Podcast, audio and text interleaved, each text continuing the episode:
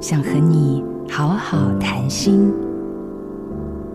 老朋友前阵子再婚了，他说因为第二春不好意思发喜帖叨扰，只捎来短讯分享喜悦。接到中年朋友腼腆的报喜，我总是很替他们开心。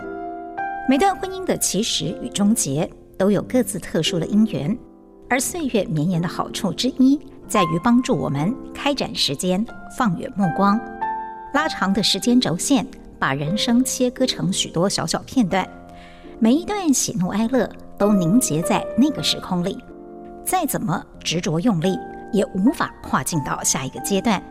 那么前面不管错过了谁，就只是一次错过，眼前这一刻的相遇，才是属于当下的永恒。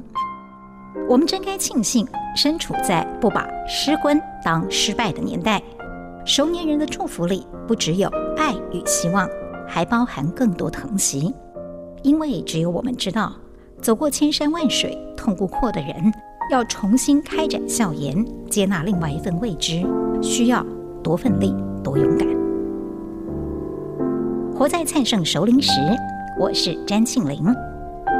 想要听更多关于我的阅读感动，可以搜寻另一个 Podcast《翻阅吧》，与你生命中那本有缘的书相遇。